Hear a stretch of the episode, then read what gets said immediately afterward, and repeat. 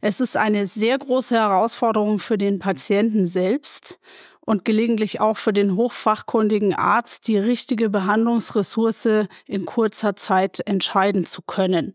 Und ich stelle zunehmend fest, je mehr die öffentliche Wahrnehmung auf diese ungerechtfertigte Inanspruchnahme der Notfallstrukturen gelenkt wird, desto falscher entscheiden Patienten. Eine Dosis Wissen, der Podcast für Health Professionals. Die Notaufnahmen deutscher Kliniken sind chronisch überlastet. Das Problem ist lange bekannt. Zuletzt berichteten Expertinnen aus der Praxis dem Gesundheitsausschuss im Deutschen Bundestag im Januar in einer Anhörung, wie prekär die Situation ist. Wir sprechen heute mit einer Chefärztin, einer Politikerin und einem Politiker, die aus der Medizin kommen, über die Situation und die Frage, was sich ändern muss. Und damit guten Morgen und willkommen zu Ne Dosis Wissen, dem täglichen Podcast für das Gesundheitswesen. Werktags ab 6 Uhr in der Früh geht es hier um Themen, die für euch wirklich interessant sind. Das heutige Gespräch haben wir am Freitag, den 30. Juni 2023 aufgenommen und heute ist Freitag, der 7. Juli 2023. Ein Podcast von gesundheithören.de und Apothekenumschau Pro. Wir sprechen heute mit Professorin Dr. Viktoria Bogner-Flatz, Chefärztin der zentralen Notaufnahme der Kreisklinik Ebersberg in Oberbayern und ärztliche Leiterin Rettungsdienst der Stadt München. Emmy Zollner, Mitglied der CDU-CSU-Fraktion im Deutschen Bundestag für den bayerischen Wahlkreis Kulmbach, Lichtenfels und Bamberg-Land und Mitglied des Gesundheitsausschusses sowie examinierte Kranken- und Gesundheitspflegerin. Und Dr. Janosch Dahmen, Mitglied der Fraktion von Bündnis 90 Die Grünen im Deutschen Bundestag für den nordrhein-westfälischen Wahlkreis Hagen und Ennepe-Ruhr-Kreis, ebenfalls Mitglied des Gesundheitsausschusses und Facharzt für Unfallchirurgie. Er war zuletzt Oberarzt in der ärztlichen Leitung des Rettungsdienstes in Berlin für die Berliner Feuerwehr. Das heißt, wir diskutieren mit Expertinnen und Experten über eine der entscheidenden Fragen für die medizinische Versorgung der Bevölkerung in den nächsten Jahrzehnten. Das dauert heute deshalb länger als die übliche Tasse Kaffee zum Start in den Tag und das lohnt sich bei dem Thema auch. Nichtsdestotrotz holt euch einen Kaffee und dann geht's los. Frau Bogner-Flatz, die erste Frage möchte ich an Sie richten. Immer wenn wir über die Notaufnahmen und die Situation im Rettungsdienst berichten, dann geht es darum, dass die Lage eigentlich schon sehr lange nicht mehr tragbar ist. Jetzt würde mich interessieren eingangs, wie Sie denn die Situation im Alltag im Moment, sowohl in Ebersberg in Ihrer Klinik als auch im Rettungsdienst in einer der großen Metropolen in Deutschland in München erleben. Wenn man auf die Pandemie zurückblickt, darf man sagen, dass im Augenblick im Vergleich zur Pandemie und zur Zeit unmittelbar danach die Lage sich auf dem schlechten Niveau von 2019 wieder stabilisiert hat. Und ähm, erschreckenderweise ist es so, dass unsere Mitarbeiter im Gesundheitswesen, unsere Kollegen das im Augenblick sogar für wieder gut empfinden oder es hat sich stabilisiert, weil wir so Schlechtes gewöhnt sind, dass wir mittlerweile alles gut finden, was nicht mehr so schlecht ist, wie es schon war. Trotzdem sehen wir jeden Tag stark überfüllte Notaufnahmen. Für uns ist es zur Gewohnheit geworden, dass ab 10, 11 Uhr vormittags alle Gänge mit Patienten belegt sind, weil wir gar keinen Platz mehr haben, die Patienten aufzunehmen, dass wir eine hohe Beanspruchung haben im Rettungsdienst und dass wir durchaus Patienten, zum Teil auch Patienten, die lebensbedroht erkrankt sind, erst nach stundenlangen Telefonaten der Ressource zuweisen können. Da spreche ich jetzt sowohl als verlegender Arzt aus einer Kreisklinik der mittleren Versorgungsstufe, als auch als verantwortlicher Leiter ärztlicher Rettungsdienste des Rettungsdienstbereichs München nach langen Telefonaten erst Patienten der Behandlungsressource zuteilen können, die dieser Patient braucht, zum Teil dann überregionale Verlegungen mit Hubschrauber. Herr Dahmen, wenn Sie das hören, Sie kennen das ja auch aus eigener Anschauung, ähm, selbst wenn Frau Bogner-Flatz jetzt sagt, naja, die Profis, die nehmen das, weil sie Schlimmes gewohnt sind, schon gar nicht mehr als so prekär wahr. Die Bundesregierung hat ja durchaus ein Reformkonzept für die Notfallversorgung vorgelegt. Da geht es um integrierte Leitstellen und die integrierten Notfallzentren.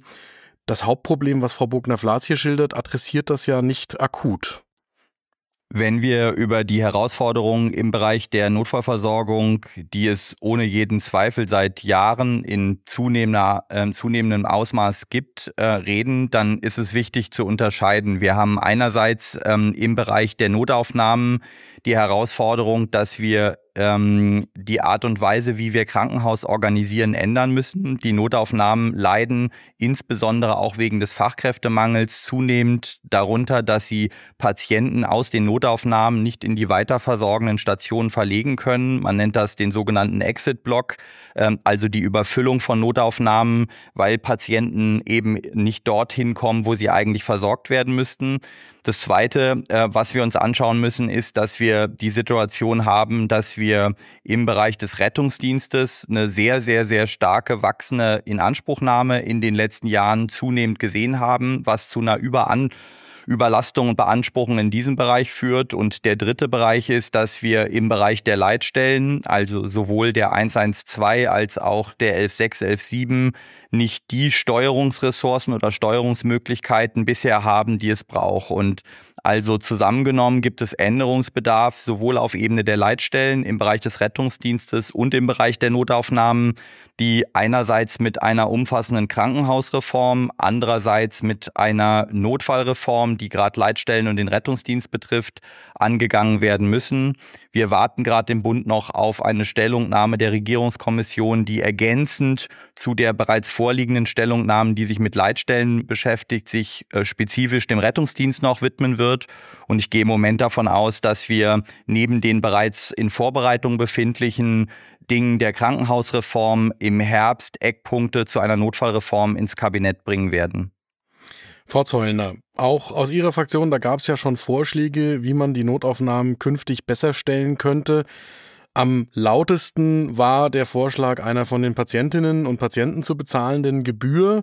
Auch die würde ja jetzt das Problem der Versorgungskapazität, diesen Exit-Block und des Fachkräftemangels nicht akut lösen können. Aber wenn Sie das hören, was äh, Frau Buckner-Flatz aus der Praxis schildert und was Herr Dahmen sagt äh, zu dem Plan, wie die Regierung bzw. die Regierungsfraktionen jetzt dem begegnen wollen, ähm, was sagen Sie aus der Unionsfraktion, was eigentlich der wichtigste nächste Schritt wäre? Genau, also ich kann äh, zumindest sagen, dass die ähm, Gebühr, die Eintrittsgebühr in die Notaufnahme von Friedrich Merz persönlich wieder kassiert wurde. Also es ist nicht mehr Position der CDU, CSU Bundestagsfraktion, ähm, denn es macht natürlich äh, sozusagen ist benachteiligt ähm, sozial schwächere Schichten, die auch nachweislich eben, ähm, was eben Gesundheitswissen angeht, belegen Studien, dass eben gerade ähm, im Bereich äh, der Bildung und auch des Einkommens da einfach ganz klar Nachteile der Gesunderhaltung auch ähm, vorhanden sind. Und deswegen, das wurde wieder kassiert. Ähm, der Punkt, der dahinter stand und der weiterhin natürlich mit entscheidend ist, dass wir äh, Kenntnis davon haben, dass ungefähr 40 Prozent äh, der Menschen, die in Notaufnahmen gehen oder eben Notfallversorgung in Anspruch nehmen, einfach fehlgesteuert sind. Und deswegen werden wir jetzt in Bayern uns auf den Weg machen? Und es ist ja eine ähm, lang diskutierte Forderung, nämlich dass wir die 112, die 116, 117 ähm, tatsächlich zusammenfassen werden und dass es dann im Hintergrund eben einen Check-up gibt von medizinischem Fachpersonal, die eben dann diese Personen, die dort anrufen, auch sozusagen der richtigen Versorgung zuweisen. Und ähm, das ist etwas, was äh, von vielen Kollegen ja auch geteilt wird und was jetzt sozusagen der nächste konkrete Schritt ist, da auf den Weg gebracht werden muss. Und ähm, Neben dem Exit-Block, den der geschätzte Kollege Damen angesprochen hat, gibt es auch noch einen anderen Effekt, der nennt sich der Kla also Drehtüreffekt, so würde ich es mal nennen. Ähm, und zwar wissen wir eben, dass äh, von zehn Personen acht daheim äh, gepflegt werden und dass wir eben auch Situationen haben aufgrund einer plötzlich auftretenden häuslichen Pflegesituation, die wir im Vorfeld auch schon abfangen könnten, dass dann eben zu oft der Notarzt gerufen wird, die Leute dann ins Krankenhaus eingewiesen werden und dort dann eben im Drehtüreffekt wieder nach Hause ähm, entlassen werden, weil die Krankenhausversorgung da gar nicht eigentlich benötigt wird, sondern das ist ein klassisches, eine klassische Pflege Pflegesituation ist. Und das ist auch betitelt mit 3,5 Milliarden Euro, die Krankenkassen einsparen könnten, ähm, wenn wir eben die häusliche Pflege ordentlich organisieren. Und deshalb eine Entlastung eben für die ganzen Notfallstrukturen ist dringend, dass wir eben ähm, von einer älter werdenden Gesellschaft und dem demografischen Wandel vor der Brust, dass wir die Pflege dort ordentlich organisieren müssen, sodass eben weniger Menschen auch in die Situation kommen, ähm, da tatsächlich aufgrund dessen einer prekären Pflegesituation daheim den Notarzt rufen zu müssen. Frau Buckner-Flatz, wenn Sie das als die Vorschläge aus der Politik hören, in der Medizin wird häufig gesagt, die Politik müsste Folgendes regeln, dann würde sich hoffentlich endlich etwas verbessern. Macht Ihnen das Hoffnung, dass die Situation auf dem Nothilfeflur sich entspannen könnte? Zum einen habe ich natürlich große Hoffnung und auch großes Vertrauen in die Funktionen der Politik. Zum anderen, glaube ich, müssen wir einen Faktor berücksichtigen. Und ich glaube, dass das eine der größten Herausforderungen ist, wenn wir die Notfallstrukturen, egal auf welcher Ebene, neu organisieren wollen. Es ist eine sehr große Herausforderung für den Patienten selbst und gelegentlich auch für den hochfachkundigen Arzt, die richtige Behandlungsressource in kurzer Zeit entscheiden zu können.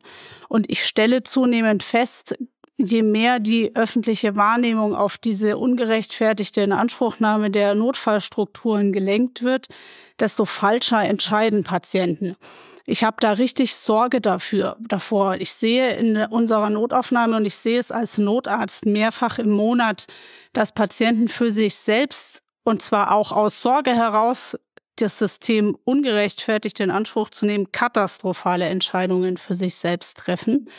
Und ich sehe manche Patienten, die schwer krank sind und deren Krankheit einfach sich halt nicht an drei Parametern leicht objektivieren lässt. Das ist eine Riesenherausforderung, wenn man Patienten lenken möchte. Und ich habe da noch keine tolle Lösung gefunden und mir sehr viele Gedanken gemacht. Auch wenn Patienten am Notaufnahmetresen stehen und kurz ähm, ihre Probleme schildern, ist es für uns einfach häufig entweder eine große haftpflichtrelevante Herausforderung oder auch patientensicherheitsrelevante Herausforderung innerhalb von eineinhalb Minuten zu entscheiden. Der kann in die ambulante Struktur weitergeschickt werden, obwohl er jetzt gerade im Maximalversorger steht, oder der muss hier bleiben. Und auch nicht jeder Patient, der ambulant bleibt, das sind ja die Patientenzahlen, die man sieht, ähm, ambulante Patienten in der Notaufnahme, waren da zu Unrecht, sondern wir haben durch eine sehr gute Notfallversorgung und eine sehr gute Notfalldiagnostik ähm, die stationäre Aufnahme vielleicht auch verhindern können. Insofern glaube ich, dass es eine große Herausforderung ist, eine Struktur zu schaffen, die zum einen fernmündlich, telefonisch, wenn man über Leitstellen spricht, äh, Patientenlenkung qualitativ hochwertig und sicher schafft und auf der anderen Seite am Notaufnahmetresen, die, die dann schon mal da sind, auch da vielleicht in eine höherwertigere oder höherschwelligere Versorgung lenkt und gleichzeitig ums Eck in eine niederschwelligere Versorgung lenkt, die vielleicht auch reichen kann. Die Herausforderung ist groß und das kann nur gelingen, wenn da Politik und auch Medizin vor Ort äh, zusammenarbeiten. Deswegen bin ich froh äh, zu sehen, dass doch viele fachkundige Mediziner oder Vertreter aus dem äh, medizinischen Bereich da vorhanden sind. Das nehme ich wahr als einen Punkt, den wir in der Vergangenheit immer wieder diskutiert haben, nämlich die Frage, wie man den Patientinnen und Patienten am besten nur eine Tür weist, durch die es in das Gesundheitssystem hineingeht. Im deutschen Gesundheitswesen ist es meiner Wahrnehmung nach immer so, dass wir viel dem Zufall überlassen, wo eine Patientin oder ein Patient anruft oder durch welche wirklich Kliniktür das Klinikum betreten wird. Im Zweifelsfall die Frage, ob da die Chirurgie oder die innere Medizin bei noch nicht integrierten zentralen Notaufnahmen gewählt wird. Das andere Thema berührt ja dann auch den Aspekt der Zusammenarbeit zwischen ambulanten und stationärem Sektor. Herr Dahmen, das macht ja ein riesengroßes Fass auf, sowohl in der Politik als auch in der Selbstverwaltung, wo man dann Gefahr laufen könnte, dass trotz guter Gedanken und viel Fachinformation, die eigentlich nur umgesetzt werden müsste, das im politischen Dickicht nicht zu stemmen ist. Ist dieses Thema nicht dann drei Stufen zu groß, um in einer Legislaturperiode tatsächlich auch gelöst zu werden? Also zunächst mal, ähm, ich ähm, will die Herausforderung gar nicht kleinreden, ähm, weil tatsächlich ist sie groß und ähm, wenn man sich anschaut, wie lange inzwischen Sachverstand und auch ähm, Aufforderungen von Fachgesellschaften, von Wissenschaftlerinnen und Wissenschaftlern unterschiedlichen Gremien vorliegen, dass es dringend eine Notfallreform braucht und es bisher keine gibt, ähm, dann äh, gebietet es schon Respekt sozusagen vor der Größe der Herausforderung zu sagen, das ist keine Kleinigkeit. Gleichwohl ist jeder, der im Gesundheitswesen oder in der Notfallversorgung im Moment arbeitet, ähm, inzwischen in der Situation, dass er die, den Fachkräftemangel so eklatant spürt, die Versorgungsmängel so ähm, unmittelbar erlebbar sind, dass auch, ähm, ich sag mal, in der Medizin eingeübte Rituale von Protektionismus zwischen ambulanten und stationären Sektor, zwischen kleinen und großen Krankenhäusern, zwischen Ärztinnen und Ärzten unter Fach, unterschiedlicher Fachabteilungen, unterschiedlichen Gesundheitsberufen untereinander die überholen sich ähm, inzwischen durch die Realität so eklatant, dass sich niemand leisten kann, einfach so weitermachen wie in der Vergangenheit. Und ich glaube, in dem, was wir gerade noch mal gehört haben, ist doch ganz, ganz offensichtlichermaßen der Fall der, wir müssen in der Lage sein, auf ähm, ein Hilfeersuchen, auf ein erlebtes Notfallbedürfnis ähm, von Menschen, was zunächst immer subjektiv ist, als System adäquatere Antworten zu geben und die richtige Antwort zu liefern und nicht zu sagen, wir haben, wenn ein Mensch anruft, auf der 112 zwei Möglichkeiten, einen Rettungswagen oder und eine Notärztin und einen Notarzt zu schicken und im Krankenhaus gibt es auch immer nur eine Antwort, sondern wir müssen es ausdifferenzieren. Wir müssen in der Lage sein, sozialpsychiatrische Dienste für seelische Krisen rauszuschicken, Notfallpflegedienste für Notfallpflege-Notsituationen, wenn es beispielsweise um das Wechseln eines Blasenkatheters geht. Und ähm, wir müssen in der Lage sein, Notfallmedikamenten, also Botendienste von Apotheken zu entsenden, wenn es um die Versorgung telemedizinisch verordneter Medikamente geht, die erforderlich sind. Also eine Ausdifferenzierung der Antworten, einer stärkeren Interdisziplinarität in der Zusammenarbeit. Und ähm, da bin ich mir auch sicher, also natürlich ähm, darf es keine Rolle spielen, auf welcher Nummer ich anrufe, egal ob der 116, 117 oder der 112. Insofern ist das, was Emmy Zeuner für Bayern angekündigt hat, ein absolut richtiger Schritt der Vernetzung im Hintergrund, dass es die Leute, die sich richtig einsortieren, im richtigen Pfad bleiben, aber andererseits die, die warum auch immer auf der falschen Nummer gelandet sind, sich verlassen können, dass sie dann die richtige Antwort bekommen. Und so muss es in den Notaufnahmen auch sein, dass wir einerseits in der Lage sind, in den Notfall ähm, auf, in den Notaufnahmen äh, Hochleistungsnotfallmedizin zu erbringen, so wie es die braucht, aber eben auch eher allgemeinmedizinisch auf chronische Patienten bezogene, fallabschließende ambulante Behandlung anzubieten. Und ob das dann 12.7 eine vertragsärztliche Versorgungseinheit mit einem gemeinsamen Tresen in einem Krankenhaus neben einer Notaufnahme tut oder ein Krankenhaus ähm, in Ersatz für die Vertragsärzte das allumfassend tut. Das, glaube ich, wird gar nicht fürs Bundesgebiet überall immer die gleiche Antwort sein, sondern man muss einfach sicherstellen, dass Sicherstellung auch bedeutet, dass dort immer jemand da ist und dass es für die Patientinnen oder Patienten keine Rolle spielt, wann sie ähm, hingehen, sondern dass wenn Notaufnahme oder Notfallversorgung draufsteht in einem solchen integrierten Notfallzentren auch ambulante allgemeinmedizinische Medizin auf der einen Seite und eben ähm, äh, Notfallmedizin im akut- und notfallmedizinischen Sinne der stationären Versorgung andererseits drin ist. Frau Zollner, wenn ich die Diskussion hier bis hierhin wahrnehme und auch wenn ich anderen Diskussionen zuhöre, wenn Fachpersonen untereinander sprechen, ich höre da gar keinen großen Dissens heraus, egal aus welcher Richtung, jetzt der Praxis oder der politisch einen oder anderen Richtung, Fachleute aus dem Gesundheitswesen miteinander diskutieren. Weshalb sind wir denn dann doch immer noch nicht weiter? In Bayern gibt es jetzt den Versuch, da voranzugehen. Auch in anderen Bundesländern tut sich schon einiges. Ähm, trotzdem haben wir ja eine für die Menschen, die im Gesundheitswesen arbeiten, einerseits und für die Patientinnen und Patienten höchst unbefriedigende Situation. Warum kommen wir da nicht richtig raus? Naja, weil man sich, äh, wenn man den konkreten Vorschlag sich eben anschaut, dann soll ja eben so ein ähm, Zentrum, Notfallzentrum Level 3, ähm, also praktisch auf einer sehr hohen Stufe des, der Krankenhausversorgung zukünftig kommen, 24-7 aus so einem Tresen betrieben werden. Und zwar von niedergelassenen Ärzten, nämlich Hausärzten, Chirurgen, Anästhesisten oder ähm, Internisten. Und das ist jetzt erstmal der konkrete Vorschlag, der gar nicht vom Kollegen Dahmen kommt, sondern eben der aus dem Bundesgesundheitsministerium kommt. Und dann ähm, so äh, hatte ich zumindest den Kollegen Damen auch ähm, so verstanden, ist natürlich die berechtigte Frage, wenn da ab 14 Uhr unter der Woche jemand da sein soll und das ein niedergelassener Arzt machen soll, ja, dann ist ja in der eigenen Praxis niemand mehr da. Und vor allem mit dem, vor dem Hintergrund des absoluten Personalmangels in allen Bereichen, auch bei den Ärzten, dann auf so eine Idee zu kommen, wo wir eigentlich wissen, wir müssen ähm, dringend äh, eine, eine bessere Steuerung hinbekommen und dann aber eigentlich das Angebot Angebot noch an anderer Stelle zu weiten.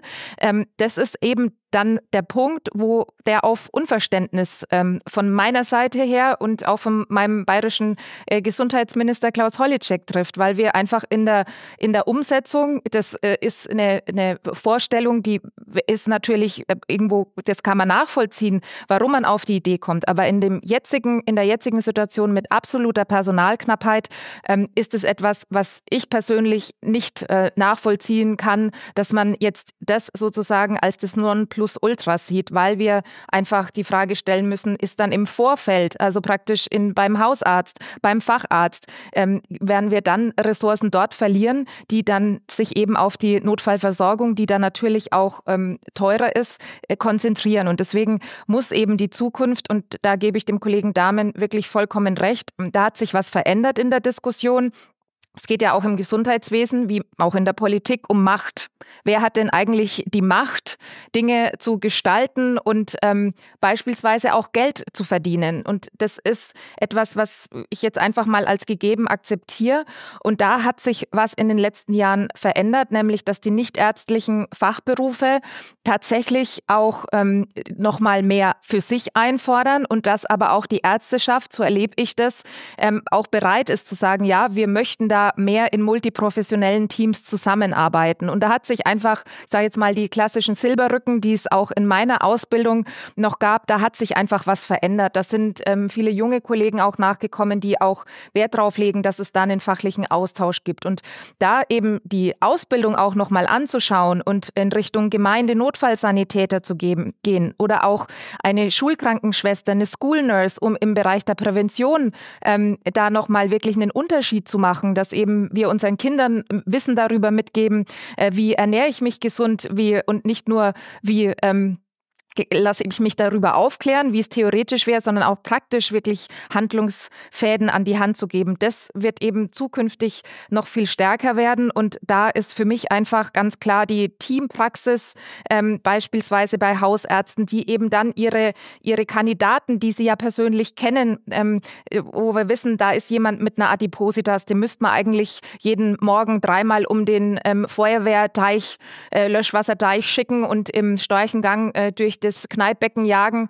Ähm, das ist ja die, die Aufgabe, die dann eben auch niederschwellig gemacht werden muss, um eben ganz grundsätzlich Prävention zu betreiben. Und deswegen ist das eine das Hochspezialisierte ähm, und das andere ist natürlich auch, wie schaffen wir es denn im Vorfeld eigentlich viel Luft rauszunehmen? Denn häufig, so kriegen, ähm, sind es die Schilderungen, die eben ich persönlich auch bekomme, ist es eben so, dass, ja auch die äh, Chefärztin ähm, Frau Dr. Bogner-Flatz angesprochen hat, dass eben dann ähm, jemand, der eigentlich zum Hausarzt müsste, das dann vermeidet hinzugehen und der dann eben in einem absolut desolaten Zustand ähm, sich befindet und dann eben die alle Stricke reißen und dann die Notaufnahme eben aufgesucht wird. Auch solche Fälle gibt es ja und das ist ja irgendwie das Verrückte an unserem System und deswegen müssen wir da jetzt echt nochmal Power reinlegen, ähm, dass wir auf der einen Seite wirklich viel Geld im System haben und ähm, manche Leute sich da wirklich Sachen rausziehen, wo man kritisch sein muss und gleichzeitig aber erleben wir auch eine Unterversorgung. Und das ist meine große, meine große Sorge für die ländlichen Räume, wenn jetzt die Krankenhausreform so kommt, wie sie eben angedacht ist, dass wir wirklich Ausbildungskapazitäten, sei es die Weiterbildung, was eben Ärzte angeht, aber auch eben nahe Versorgungswege einfach für, für die, gerade für die ländliche Bevölkerung weiter kappen. Und das wäre einfach tragisch, weil wenn jetzt ähm, vor allem große Häuser sich auf die Notfallversorgung konzentrieren sollen, dann sind sie meiner Überzeugung nach ähm, auch damit völlig, die werden ja dann überlaufen und überrannt. Und ob dann die Notfallversorgung besser wird, wenn ich eben längere Anfahrtswege für den ähm, Schlaganfall oder den Herzinfarkt habe, ähm, das ist nochmal auf einem ganz anderen Blatt beschrieben. Und deswegen ähm, eine Krankenhausreform ähm, müssen wir ähm, angehen, aber eben ganz klar auch, dass wir schauen, dass wir wirklich im e-, Endeffekt, im Ergebnis eine bessere Versorgung ähm, dann auch organisiert bekommen. Und das ist die sehr, sehr schwierige und große Aufgabe. Und so wie ich es jetzt sehe, ähm, kann die nach dem jetzigen Diskussionsstand das eben noch nicht beantwortet werden, dass nach dieser Reform eben tatsächlich eine bessere Versorgung auch ähm, für die Patienten zur Verfügung gestellt wird. Herr Dahmen, ich spitze mal eben zu. Sie haben sinngemäß vorhin gesagt, es ist egal, äh, wer den Tresen dann im Detail betreibt. Wichtig ist, dass der Tresen da ist und die Patientin oder der Patient eine Antwort bekommt und weitergeleitet wird. Aus der Diskussion höre ich aber schon heraus, es geht ja darum, Machtstrukturen und die Frage, an wen wird an welcher Stelle welches Geld verteilt, in Frage zu stellen. Und das heißt ja, mit Entscheidungsträgerinnen und Entscheidungsträgern, die heute in bestimmten Entscheidungspositionen so entschieden haben, wie das System heute aussieht, zu brechen und neue Strukturen einzuziehen.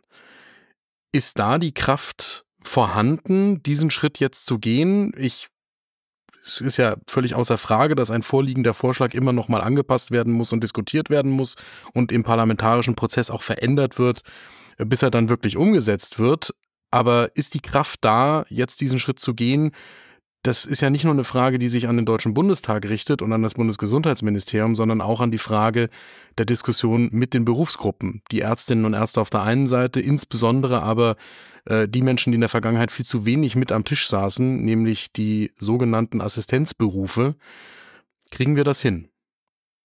Das waren jetzt viele Fragen in einer großen Frage. Ich versuche trotzdem darauf zu antworten. Ähm, also ähm, ich ähm, bin davon überzeugt, dass die ähm, Not so groß ist, dass sie keinen Aufschub duldet und auch das Fundament bildet für eine grundsätzlich in allen Teilen erkennbare Veränderungsbereitschaft. Und jetzt im Konkreten bedeutet das, dass wir äh, einerseits durchaus erleben, dass es so ist, dass ähm, niedergelassene Ärztinnen und Ärztinnen ähm, dem Gesetze nach ähm, über die Kassenärztlichen Vereinigung den Auftrag haben, die ambulante Notfallversorgung sicherstellen und bisher zumindest auch sehr ausdrücklich reklamieren, dass sie das weiter tun wollen. Und wir haben inzwischen ein sehr breites Netz an Notdienstpraxen, was entstanden ist, überwiegend, aber nicht ausschließlich an Krankenhäusern. Und ich glaube, es geht jetzt sowohl bei der Krankenhausreform als auch bei der Notfallreform nochmal darum, stärker zu definieren, wer kümmert sich wann, wo, zu welcher Zeit um was. Und die große Frage, die bei der Krankenhausreform beantwortet werden muss, ist im, wenn man es jetzt zuspitzt auf der Metaebene, was ist eigentlich in Deutschland ein Krankenhaus? Also was muss ein Krankenhaus leisten, zu welcher Qualität, wo, an welchem Ort, was ein kleines, was ein mittleres, was ein großes Krankenhaus? Und im Bereich der Notfallreform ist die analoge Frage, was ist eigentlich Sicherstellung? Was heißt Sicherstellung, wann und wo? Wer ist da, wenn ich irgendwo hingehe, wenn ich wo anrufe? Was kann dieser Mensch und wie kann der mir helfen? Und wie ist das Netzwerk, wie es dann weitergeht?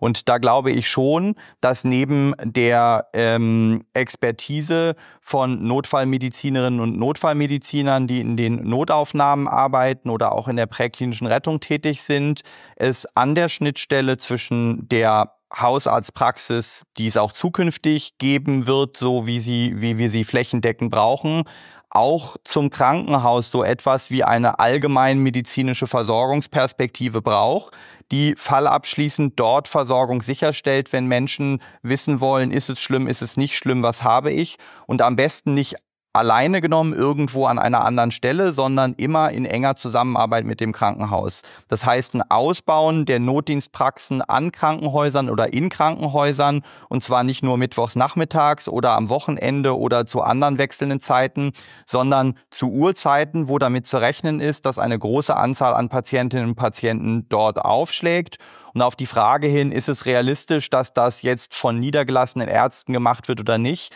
da teile ich die Skepsis von Emmy Zeuner durchaus. Ich glaube nicht, dass es funktioniert, das parallel zur eigenen Praxis zu machen.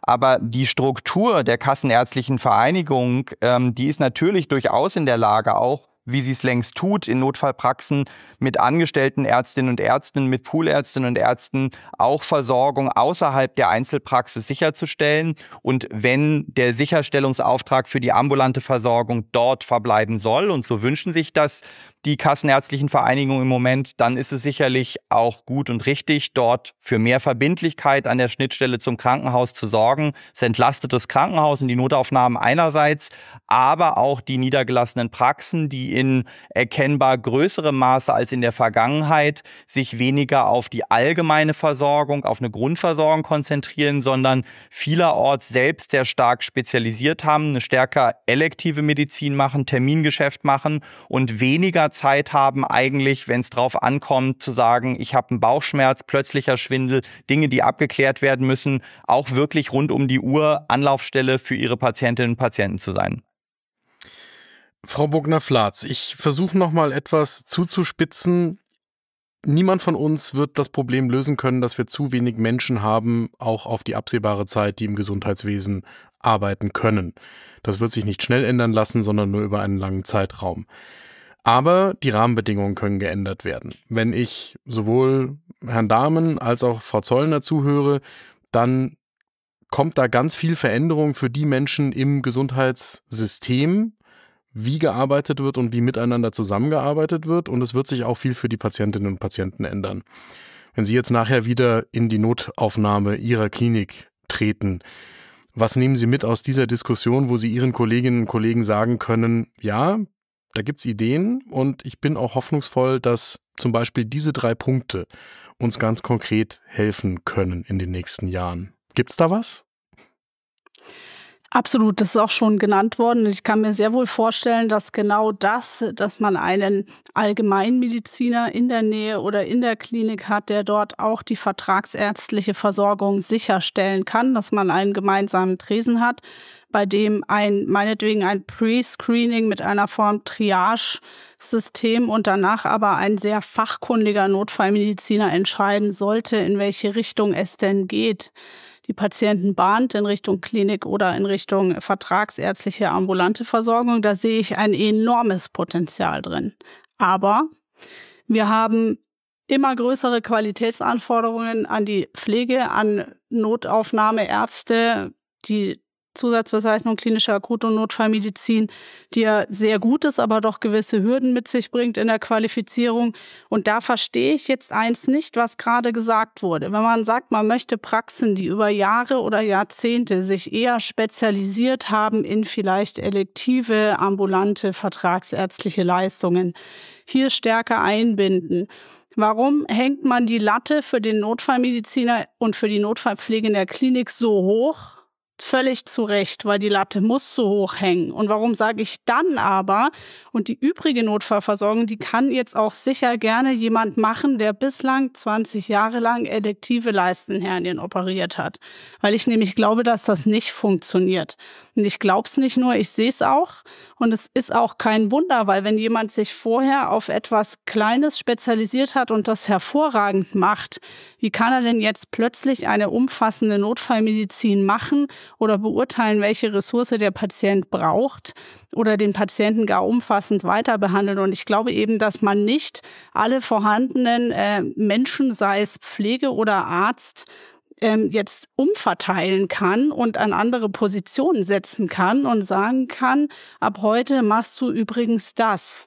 Weil wir sehen das ja auch zum Teil ähm, bei Poolärzten, die in ihrem Fachgebiet oder in ihrem Haupttätigkeitsfeld hervorragend sind und viel mehr können als jetzt unser eins für mich gesprochen Der kann aber vielleicht nicht das, was ich jeden Tag mache. Und diese Form der Spezialisierung muss man doch gerade im Notfallbereich wirklich erstens erkennen und auch bei der Struktur respektieren, weil sonst geht's schief. Herr Dahmen, brauchen wir da die klare fachärztliche Kompetenz im Notfallbereich, die wir in der Form heute noch nicht haben?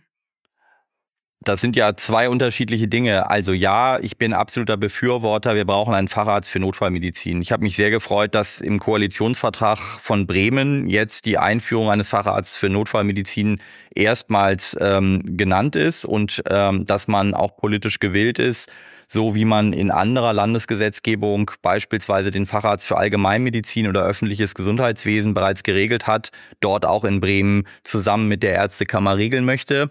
Ich habe aber ähm, Frau Bogner-Flatz gerade so verstanden, dass sie gesagt hat, dass dort, wo heute in Notfallpraxen durch Ärztinnen und Ärzte Versorgung angeboten wird, dass es dort einfach eine sehr, sehr große Qualitätsamplitude der Fähigkeiten gibt und dass wir hier mehr Standardisierung brauchen. Und das glaube ich, das stimmt auch. Wir brauchen das auf dem ähm, Niveau oder in dem Spektrum einer Allgemeinmedizinerin oder einem Allgemeinmediziner und nicht anderen Facharztgruppen. Ähm, hier ist sicherlich sicherzustellen, dass das, was man von einer ähm, zeitgemäßen äh, Hausarztmedizin erwarten darf, ähm, dass das auch dann gekonnt wird, dass es angeboten wird. Und da stimmt es, dass das heute oft nicht der Fall ist. Hier muss auch im Gesetz stärker definiert werden, was müssen denn die Menschen, die ähm, nicht nur in einer Notaufnahme, sondern auch eben in einer Notdienstpraxis arbeiten, was müssen die können, worum müssen die sich kümmern können. Das fehlt bisher. Frau Zollner, das müsste aber eigentlich Ihrer Argumentation zu Pass kommen, dass es ja nicht sein kann, bis 14 Uhr in der eigenen Praxis zu stehen und dann nebenbei noch die Notfallversorgung sicherzustellen. Ähm, das heißt, auch Sie müssten eine solche Spezialisierung und dann den Einsatz von wirklich qualifizierten und auch regelmäßig in diesem Gebiet arbeitenden Fachkräften zustimmen können, oder?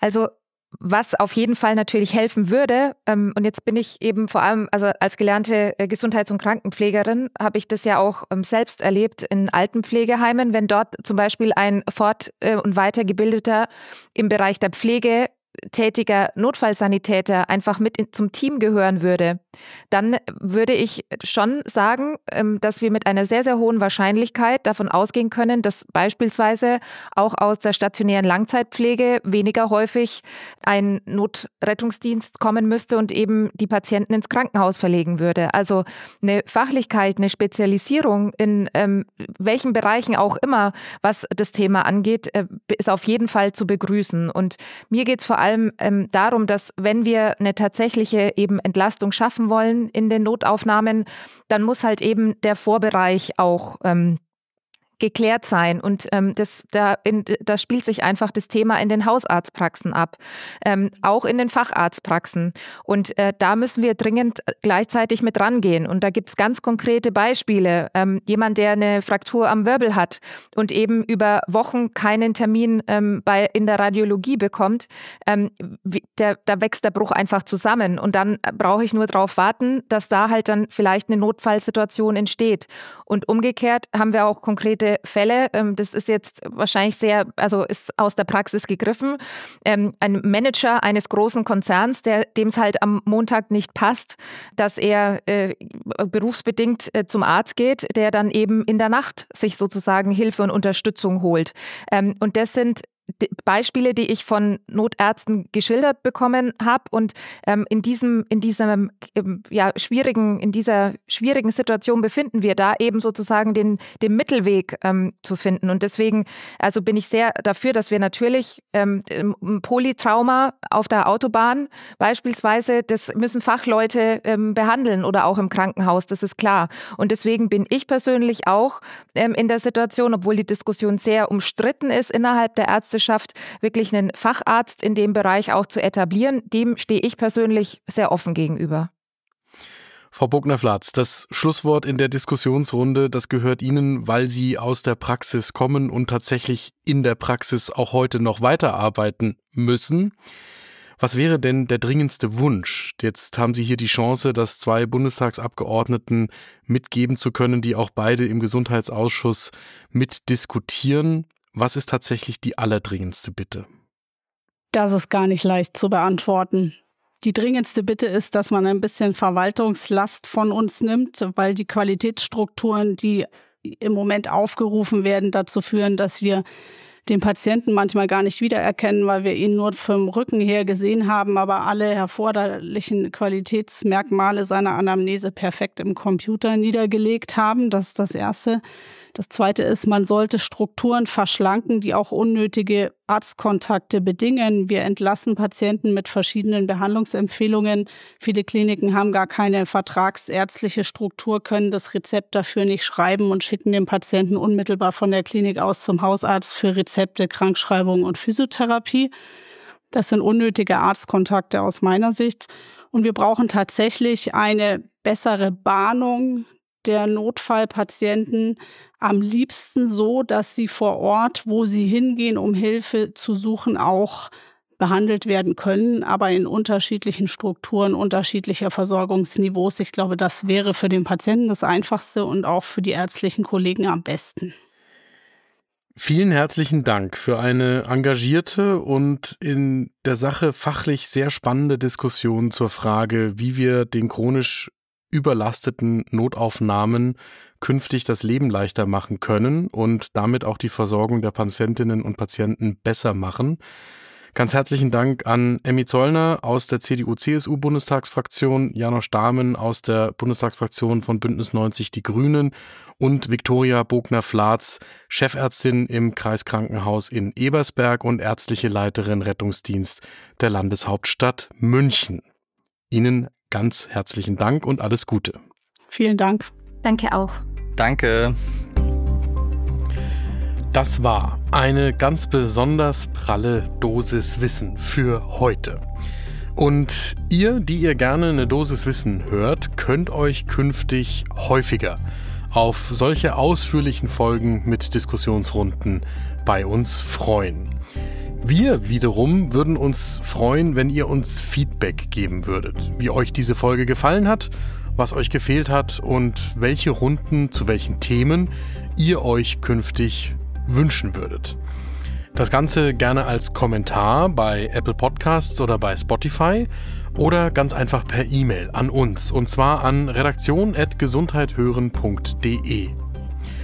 Das war die Folge für heute und damit waren das die Folgen für diese Woche. Am Montag ab 6 Uhr in der Früh gibt es hier wieder eine reguläre, kurze, knackige Folge von Ne Dosis Wissen, so wie jeden Werktag ab 6 Uhr in der Früh. Ein Podcast von gesundheithören.de und Apothekenumschau Pro.